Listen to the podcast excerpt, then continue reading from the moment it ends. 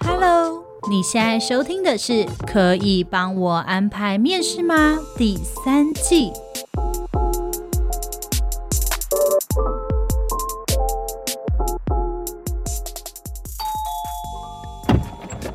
哎，这是什么？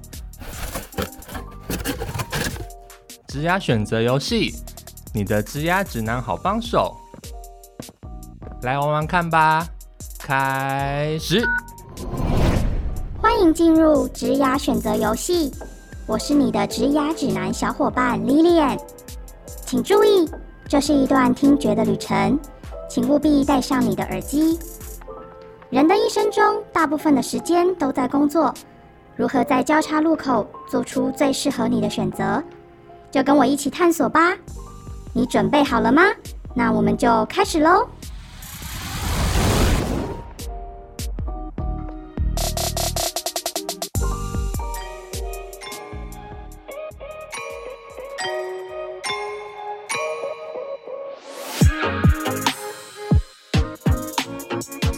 欢迎收听今天的，可以帮我安排面试吗？我是 Kira。那在今天的节目当中呢，我们想要来跟大家聊聊的是现在非常多的学生很在意或者是很关心的一个议题，尤其是现在八九月份，我相信有非常多不论是大三升大四的同学，或者是大一大二的同学，你们都在想，我毕业之后是要直接去工作呢，还是我毕业之后我要念一下研究所？念研究所会不会帮我的履历镀金？那这个问题我相信困扰着大家很久，所以今天呢，我们呢就会来跟大家聊聊一下这个议题。那同时呢，因为 Kira 我自己本身呢也是念研究所的，但是呢，我的研究所选择的途径可能不见得跟所有的人都一样，所以在今天的节目当中呢，我们邀请到了一位来宾来跟我们一起聊聊毕业之后到底要不要念研究所。或者是硕士的身份，对于你的工作、你的职涯到底有没有帮助？好，今天呢，我们邀请到这位来宾呢，她是一个让我印象非常深刻的一个小女生，好像不能叫她小女生哦。对，由她等下自己来告诉你她是不是小女生。那为什么我对她印象会很深刻？我们之前曾经是同事，她呢是我们办公室里面呢著名呢非常会帮公司省钱，就是省钱一姐的这位女孩。好，那我们来欢迎她今天的来宾 Jamie。嗨，大家好，我是 Jeremy。那刚刚 Kira 有说，就是我们是前战友的身份，今天也很开心可以跟大家分享关于就业跟研究所相关的这个议题。我自己的大学是从政治法律学系毕业，其实我毕业的时候没有想过要念研究所。那毕业之后呢，我就做了第一份工作，因为我是想要做活动企划相关的。然后那时候就到高雄的某一个学校去做学生活动的办理，就当承办人这样子。之后就很幸运能够到万宝华做政府专案管理，然后也因为这样才会认识主持人。在万宝华期间大概两年多左右，之后就是因为可能在工作上遇到一些新的契机跟新的想法，然后最后就是决定回到研究所做进修。好杰咪刚刚很避重就轻的聊了他的职涯的过程。首先呢，你还没有跟我们分享为什么你是我们万宝华的省钱一姐，还有你刚刚太轻描淡写的讲你在万宝华的过程了。你一开始是专案管理师，可是你后来可是在高雄办公室当到专案督导哦。这个历程你要不要多跟我们分享一下？应该说，因为我们公司做的是政府的专案嘛，那其实我们为了要让活动有品质的同时，就是公司可能。有很多的业务，我们其实都会一肩扛下，所以那时候就是，其实工作虽然说在职期间两年多，但其实就是过得非常的扎实，然后也有很幸运呢，过得非常的什么扎实，扎实，扎实，所以你度过了非常扎实的两年的在万宝华的生活。对，然后呢，一开始是做专业管理师，跟着主管的步调，然后去学习怎样把一个案子从规划到执行，然后到整个结案，整个学习这个过程，然后也做了非常多不同的案型，包括人力。案啊，活动案跟一些营管的部分，因为人力案是我整个工作期间主要的案型，所以后来也会延伸到我对人资领域有兴趣的原因。好，为什么我刚刚会在节目一开始会说，哎、对 Jamie 印象很深刻？当然，除了他是公司的省钱一姐之外，其实 Jamie 啊，他以一个算是就业新鲜人当中呢，就是升职是很快的。所以 Jamie 呢，他其实在万宝华两年当中呢，他就很快的从专案管理师，然后升到了督导。这当中其实他付出了非常多的努力。那其实他刚刚有聊到嘛，我们接触的专案的类型非常多元。那当中 Jamie 他所负责最大宗的就是所谓的人力案。那刚刚其实你有提到说你在大学的时候是念政治法律系嘛？嗯，那后来你现在念的是人资的研究所。研究所，对，那是因为这个工作，就是你在呃可能工作的过程当中接触到了比较多的人力案，所以促使你想要转型去念人资研究所嘛？还是哎、欸、你怎么会？最后，哎、欸，其实你工作也当到了督导。你那时候就是要离开的时候，还被我跟 Agnes 千辛万苦的不断的挽留，然后告诉你说，干嘛去念研究所啊？你就好好工作啊，实务才是最重要的啊。对，但是为什么你最后还是会毅然决然的下了这个念研究所的决定呢？嗯，必须说，如果都走得很顺遂，你绝对不会想要改变嘛，对不对？嗯，就是当时其实我进 MP 的时候，我是二十四岁。一路以来都是一个蛮新鲜人的心态去处理各个业务。那其实，在我的客户上，有时候会让我觉得说，可能在专业上有迟疑的感觉。那其实久而久之会觉得，哎，我已经做了很多的努力，为什么你还是觉得我有那么一点不足？那就会衍生到对于自身专业的一些存疑。当时就决定。哎、好像年纪还没有到太大，那是不是回头去念研究所是一个不同的开始？然后也可以累积一些属于自己的专业。主要会做人力资源这一块，也是因为我的人力案其实让我接触大量的同仁、办课程，然后招募，包括后续训练啊，跟人事管理，这些都是我在整个过程中觉得我是最有兴趣的部分。所以到最后就有决定做报考研究所这个契机，这样子。那那时候你在念研究所的时候，怎么没有想要回到你的本行，跟你的大学本科系有相关？工作对你来说的影响是比较大的嘛？对于科系的选择，对对，我觉得工作上的影响，我就是因为工作的关系，让我看到自己更有兴趣跟想要发展的职涯的领域，所以我才会决定报考，就是跟我的大学是不太一样的这个研究所。其实我们刚刚说到，你那时候其实已经做到了，算是。小主管职就是公司的专案督导的职位了。嗯，然后那时候你要放下一切，中断你的职涯发展，回去进行你的生涯的建构嘛？对，你就回去当学生。那个时候你心里有没有过一些挣扎？因为尤其是你回去念研究所，其实你是直接回去念，嗯，算是全职的。我是日间，所以就全职学生这样子。对，并不是说哎、欸，可能是念 EMBA 或者是夜间或在职专班。嗯、对，那那个时候你的拉扯。啊，或者是你有没有在心里曾经有过一些挣扎，或者是你会不会害怕？其实这是一种风险，对不对？对，因为其实我还记得，就是当时决定要做这件事的时候，我的主管跟同事们给我很多回馈，就是觉得说要思考，因为这也是可能现在的学生会有这疑虑，就是究竟念研究所可不可以为自己的履历加分，或者是薪资待遇会比较好？对，对，那时候也有想过这些问题，就是有可能我毕业两年后出来，我领的不一定比我当时在公司的薪水还要好。嗯，这些都是我其实都有考虑过的原因。但其实因为就是没有念过，所以最后还是鼓起了一些勇气。对，那时候不知道是谁给的勇气，就还是去念了。梁静茹给你的勇气。对，所以那时候就是还是毅然决然就是去念了。不过我觉得很重要的是，你可能要想想经济上面的考量啦。我觉得这也是其中一个原因，因为前面也是卖命工作蛮久的，想说要对自己好一点。你现在有什么话想要？你现在是想要透过这个节目喊话什么吗？没有没有。好好，我告诉你，我们现在节目可是万宝华冠名的哦。我爱万宝华，真的。那 OK，所以你决定了，然后进去念了之后，哎、欸，那 Jamie 现在研究所也念了一年。一年。那你工作两年，然后中断了之后去念研究所一年。那你觉得念到了现在一年多，应等于你现在硕二嘛？即将升硕二。嗯，升硕二。你觉得你学到了哪些？跟你当初的决定，你觉得有没有相符合？嗯，老实说，要在研究所上面学到的很深入。可能都要靠自己，因为其实教授在课堂上讲的大部分都是基本的一些概念，你要懂得自己去延伸啊，然后你要懂得去去想实务上会遇到的状况，因为我觉得现在的研究所也比较偏实务上去做探讨，所以有时候在可能课堂上很多都是小组讨论，如果有工作经验再回去的话，其实很容易会变成带领同学讨论的一个角色这样子。研究所的学习，我觉得其实跟在工作上的学习还是差蛮多的，因为工作上其实不太允许给你犯错的机会，或者是学习的机会。你就是学一次，就是一定要记起来，因为不能下一次再犯错。对对对，我觉得这应该也是主管们很 在乎的事情。对，但是可能在研究所，变的是你有很多的时间，你需要自己去掌握你要学什么，我要往哪里走，我要去哪里建立自己的人脉，你要透过可能学校的管道或者是业师的管道去提升自己的专业，或者是专业哪个部分都要自己能够去掌握跟规划。嗯，那其实你刚刚有讲到说人脉。我相信有非常多的同学，或者是很多的听众，你们都一定听过一句话。很多人会觉得我在念研究所的时候，有的时候除了知识上面的获取之外，还有一个很大的部分是所谓的人脉的建立。那杰米，你觉得这个是你在现在可能念了一年研究所当中，你自己觉得这个部分你是有所收获的吗？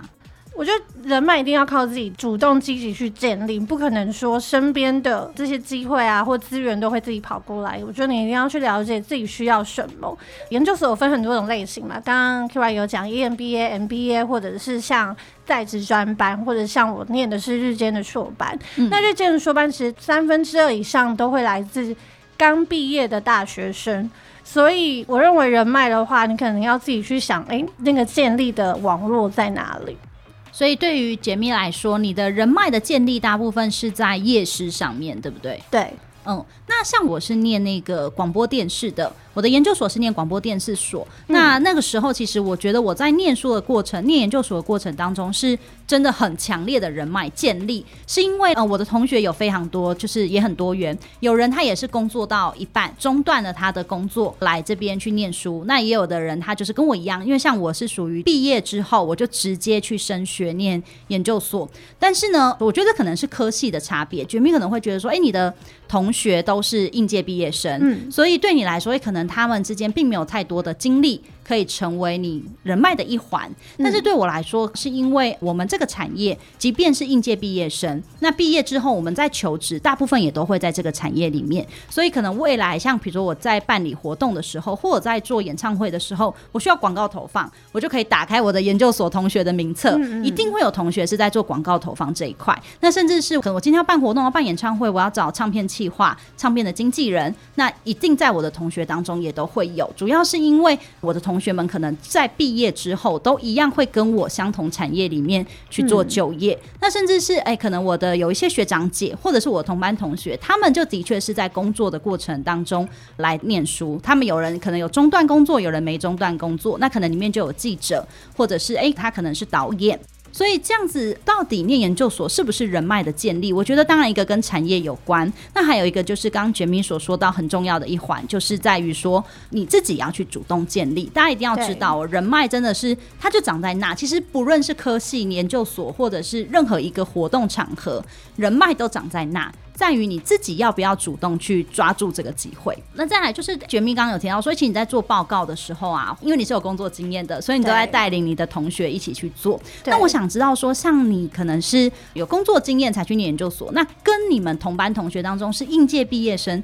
你觉得你们彼此之间啊，在念研究所的目的，或者是诶、欸、你们之间的相处上，对于研究所的态度有没有什么差异呀、啊？嗯，我觉得因为有了工作经历，所以我在就读的过程中，其实就蛮知道自己以后要往哪个类型的 HR 走。因为其实 HR 还是有分很多产业跟领域的不同，所以我觉得因为前面的工作的经历，所以你会知道你要学习哪个部分的知识，你要培养哪个部分的专业。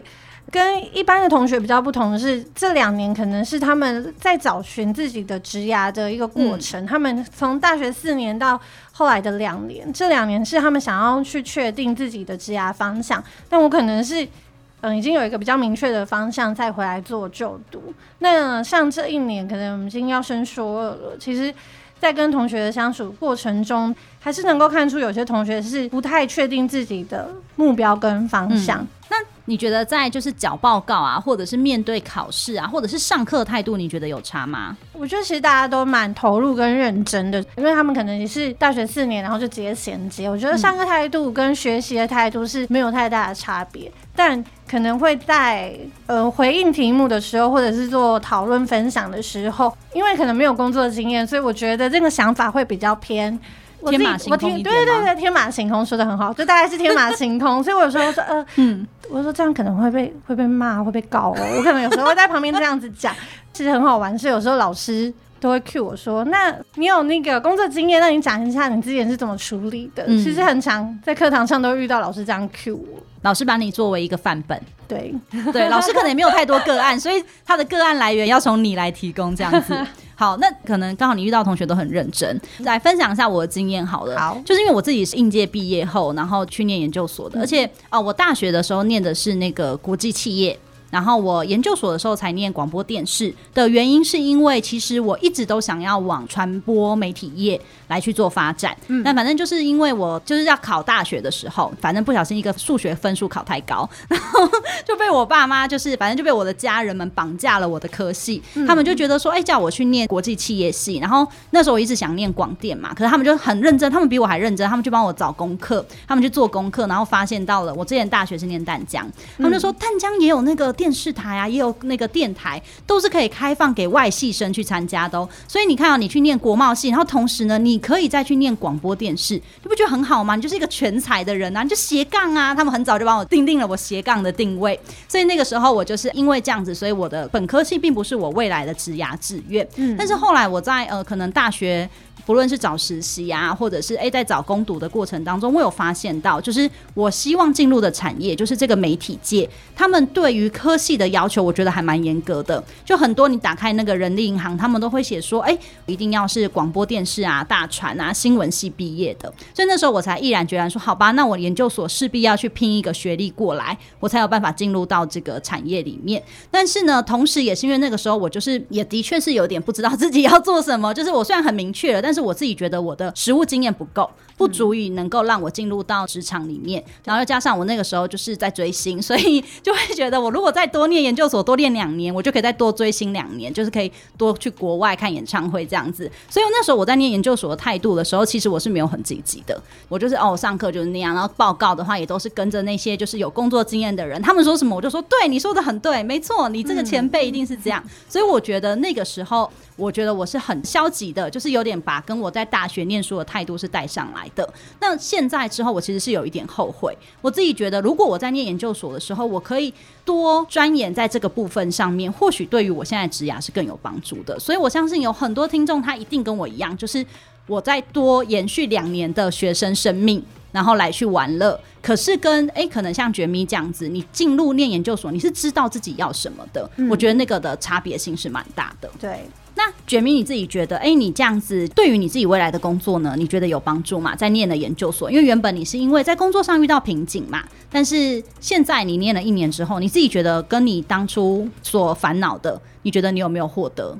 因为我们之前做的其实是专案管理，就是什么都做，什么都包，然后其实你能够累积的工作的能力是很迅速的，嗯，然后你的产业面啊，其实也会跨足，因为其实我们不管是像做活动或者是做人力派遣的部分的管理，其实这个产业跟多工的部分，如果你真的很认真去投入，其实这些能力都是你会带着走的，也不会因为你念了两年研究所就就会忘记这一切。嗯对，所以其实你应该要从之前的工作经验去连接你以后想要投入的职场，因为像我虽然说我念的是人资，其实人资就是大学很多都是在气管系里面的其中一个小部分，但是现在如果在人资研究所的话，我之后毕业我应该会就是更聚焦在人资的领域，但是这个聚焦不代表说就会局限说我以后只能去就是 in house 做人资啊，然后就是做。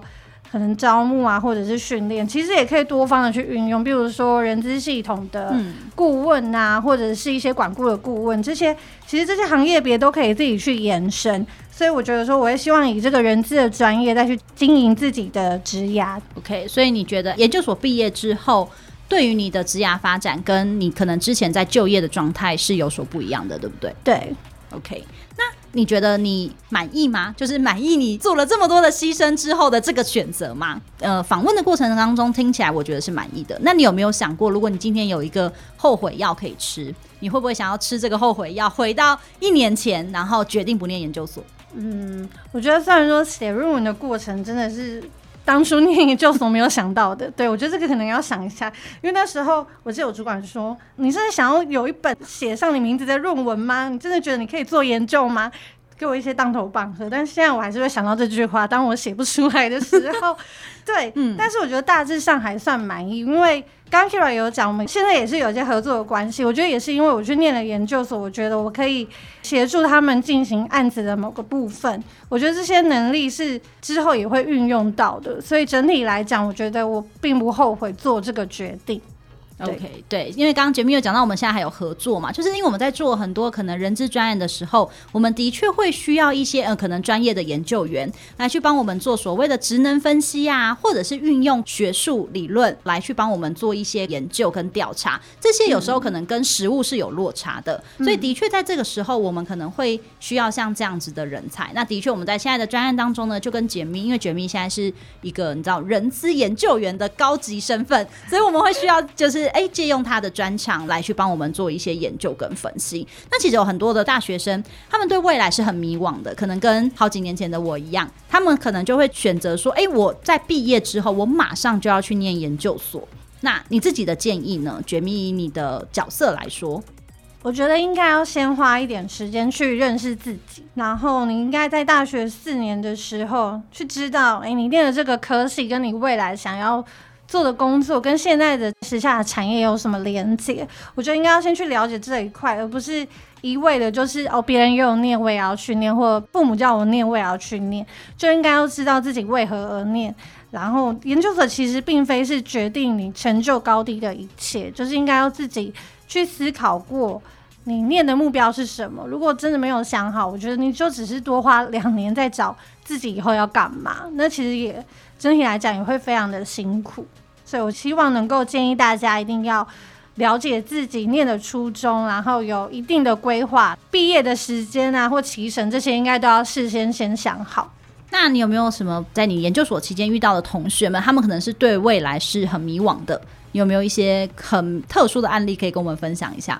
其实，在我念的过程中，其实遇到很多都是应该说大学刚毕业嘛，所以就会。少了工作的经验，其实他们都还是刚出社会的新鲜人这样子。那他们在就业上呢，我就有碰过一个跟我一起修同一门课其他学校的学生，那他是非常优秀的气管系的研究生，嗯、那他甚至还提早了毕业，因为我们的研究所大概是两年，他一年半就毕业了。然后那天他就是在打履历的时候，然后在课堂上就脸看起来有点苦恼，然后我就问他说怎么了，然后就说。他已经把履历完成，但他完全不知道自己要投什么样的职位跟公司。那他就说：“ Jimmy，，以你之前的经验，你觉得你看完，你觉得这个履历像什么？我适合做什么？”那其实我那时候其实蛮意外的，因为他真的是蛮优秀的，然后语文能力也很好。嗯、然后他在履历上参加了蛮多民间企业的一些比赛竞赛，嗯、然后都得到不错的佳绩。学校其实也是。台湾就是蛮顶大的学校，所以我就发现说，原来那么优秀的学生其实也会遇到就是就业上的困难。所以我觉得研究所不代表是你的一切。那他也有很老实的说，因为他在就学的过程中，他就是很投入于他的研究，所以他其实也没有太多的实务经验啊，没有攻读啊，或没有实习，所以他真的很害怕出去外面跟别人竞争会有落差这样子。所以我就觉得说，希望他可以先去做尝试，可以投不一样的产业或企业，了解自己未来投入的产业是什么。对，所以我觉得这其实是很多学生啊，或者是很多人，其实在念研究所，我觉得会产生的一个迷思，会觉得说，哎、嗯，我是不是念的研究所，就在我的履历上面一定会加分，或者是我在我的工作上一定会一帆风顺？嗯，其实我想要跟大家分享一下，如果以解密刚刚的这个案例来说好了，就是呃，气研所的同学们，可能因为你在念气研的过程当中，其实你很多的产业都会学习到，很多的技能你都会学习到，但是呢，我觉得它有一个比较可惜的部分，就是它其实缺。乏实务经验，所以他不会知道自己要什么，也不知道自己在呃可能气管的过程当中，到底在哪一个类别是自己最擅长的。所以这个时候他出去找工作的时候，他就会遇到很迷茫，因为有很多人念研究所，他可能是比如说他是语文类。他可能是工程师，他可能是有特定的技能、特定的领域。那这时候他去钻研，可能对于他来说会觉得，哎、自己是更加分的。像呃，可能有一些的产业，他进去进到公司之后，公司会直接帮你用硕士跟学士来去区分你的薪资。但是不是所有的产业类型都是一样的。如果像雪蜜这个同学的案例来说的话，说真的，他如果进到了一般企业，以他的跟大学的应届毕业生来说，其实起跳是一样的。因为对于主管来说，或对于公司来说，其实你们两个人在实务经验的部分呢的起步是一模一样的。其实你们两个都是空白的，都是一张白白的纸，嗯，但只是可能你多了一本书，上面有你的名字的一个论文。对，那这样子的话，就要看你的工作到底需不需要，你的工作是不是需要你真的哎，可能运用这样子的专业知识，比较高阶的专业知识去做专研。那如果你的工作是不需要的，你工作就是以实务为主，那说真的，你的起步跟别人是一样的。那这时候你就要去想，你在念研究所这两年当中，是不是反而比别人晚了两年，呃，来去做经验的累积？那这个就是很值得去思考的。一定要去想，你念研究所的目标到底是什么？你的目的是什么？真的不要说，哎、欸、哎、欸，我们班大家都念研究所、欸，哎，那我是不是也要？嗯，那个时候在大三的时候就是这样，哎、欸，我们班上突然一堆人开始疯狂的来报考研究所，就是补习班。就是你可能问同学说，你这暑假要干嘛？他说我这暑假不能出去玩，我要报考研究所。嗯，然后那时候我也想说，哈。那我是不是要回去跟我妈说我要报考研究所？对，是真的，真的会有这样子的一个状况的。然后那时候啊，好，我也的确是去报考研究所了。但就是我比较幸运的是，我知道我自己要念的研究所的科系是什么。因为有很多人会觉得，哦，我也不知道我研究所要念什么科系，那就我大学念什么科系，研究所就念什么科系就好了。对，所以就是不要陷入这样子的一个呃迷思当中。大家都有，我也要。那大家都去实习的时候，你怎么不去实习啊？对，就是所以要好好思考自己要的是什么。那我知道觉明现在在哎念研究所期间，其实也担任了学校那个职涯发展中心的职涯大使嘛。对。那你在当职涯大使过程当中，有没有什么经历或者是有趣的事情要跟我们分享一下？就我发现，蛮多学生都向往人资的工作，这是我蛮好奇的部分。然后他们应该都会来自不同的科室，然后都跟人资甚至跟企管离蛮远的，但是他们都对于人资领域其实很有兴趣。我们学校因为会办理一些职涯的讲座嘛，那讲座其实很多企业都会派人资来，就是做、嗯、做分享。那其实来参加的同学也都会说，哦，我以后想要当人资什么的。所以这我发现人资好像是一个近期蛮新奇的一个热门的热门的职业。那我都会建议他们，因为他们可能会知道我之前在这个鼎鼎大名的外商人派公司嘛，对，所以他们就会问我说，哎，你们公司有实习耶？那可以。可以告诉我要怎样怎样投递才有机会吗？还是这个工作的类型大概是什么？其实我也会鼓励他们，就是如果真的你的大学的专业跟你以后想要投入的职场是不一样的，一定要趁你的在学期间能够把握这个实习的机会，或者是一些见习的机会，然后甚至是学校的讲座这些去了解。诶，这个产业到底适不适合我？千万不要等大学毕业的那一个才想要做决定，因为其实之前有做招募这一块，其实看很多履历，你都会知道这个人就是跟他现在投的职务一点关系都没有，那其实一定是扣分的。所以这边也会建议，对于哪些产业呢？有兴趣的话，你一定要先努力的去了解跟尝试。对，然后我也想要给大家一个建议，就是，诶，大家可能会觉得，那我我是学生嘛，对于我来说，接触产业最好的方式，其实就是去参加比赛。就我不断不断的参加比赛，对我来说，是不是就是加分的一种？我觉得，呃，其实不完全是。嗯、对，这是我真的想要跟大家说，因为我自己在念大学的时候，我也狂参加比赛，就参加一堆有的没的，什么广播比赛啊，什么各种的比赛。但是呢，我再去找。工作的时候，或者是找实习的时候，人家第一句话就会问你说：“那你有去什么广告公司实习过吗？那你有去什么诶传播产业实习过吗？有工作过吗？有打工过吗？”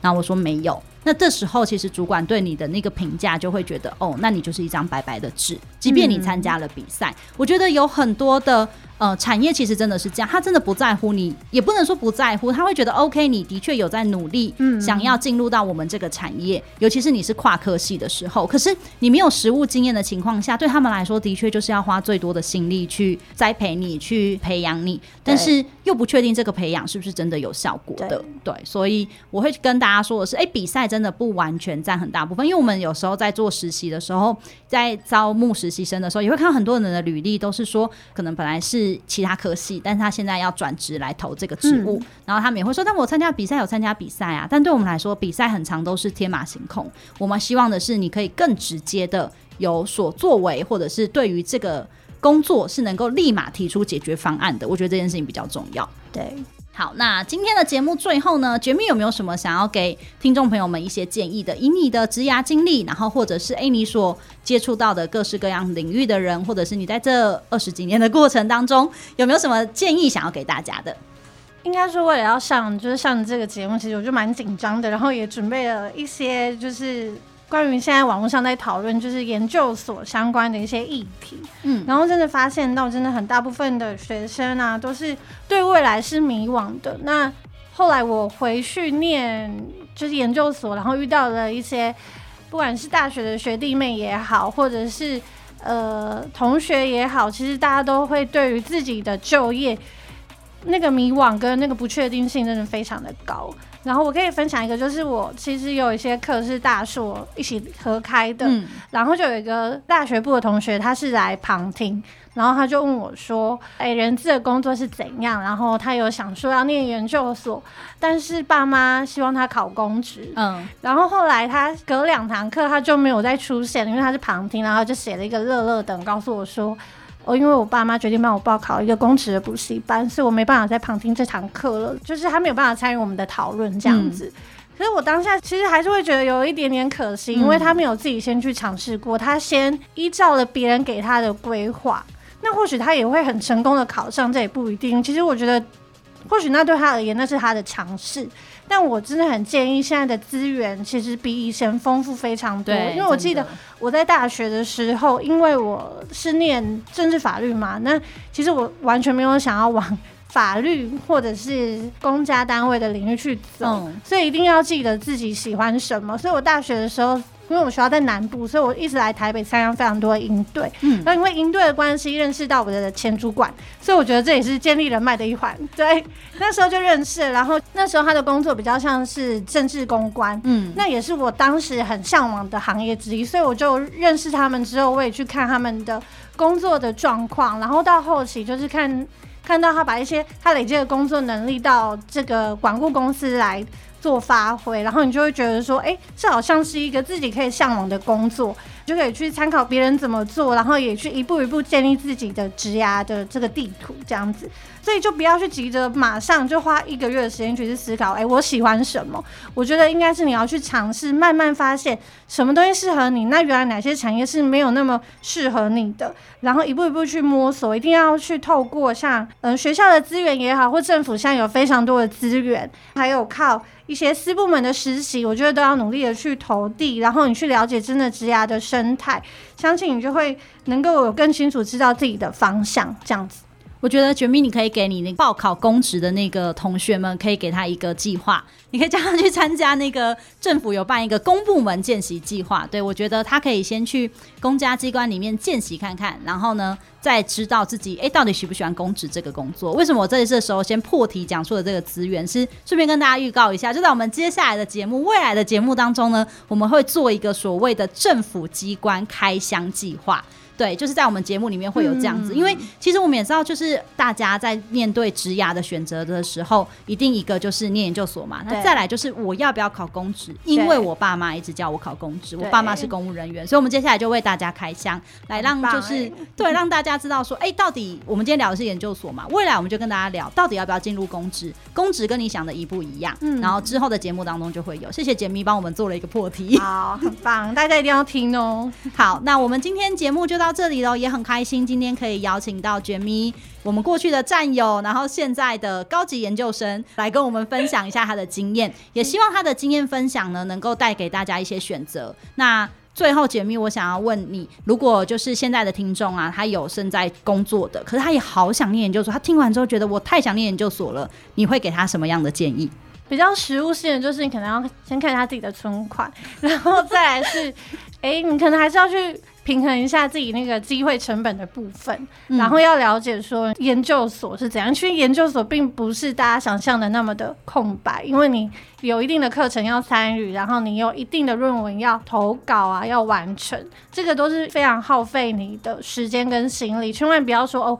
报考了我就可以比较轻松的状态去哦当两年的学生啊，耍耍费啊什么的。其实你应该要更清楚知道，你这两年别人说不定已经又升职到小主管呐、啊。嗯要督导啊，你一定会有部分的机会是送给别人的，所以你一定要更清楚知道自己的方向，这样子就是不要茫然的做决定啊。不管你在哪个阶段，对，而且念研究所真的不是大家所想的这么轻松，就是哎、欸，我每天拿着一本原文书在校园里走来走去就会毕业。那时候我在念研究所的时候，我同学也是，他就是工作到一半之后呢，又回来念书了。然后他原本也觉得念研究所可以为他的工作加分，但是因为他同时也还在工作，对，就是可能经济的考量没有办法。让他放下一切，嗯，所以他同时工作，同时念研究所。然后呢，就是我们两年之后，大家就要开始写论文嘛。这个之后，他就再也没有出现了。所以他花了两年的时间来念书，但是他其实最后是没有拿到那个文凭的。对，那对他来说，我其实有跟他聊过。我说：“那你后悔吗？就是你后不后悔？说，哎、欸，其实你既然都花了两年的时间，你最后还是没有拿到那个文凭。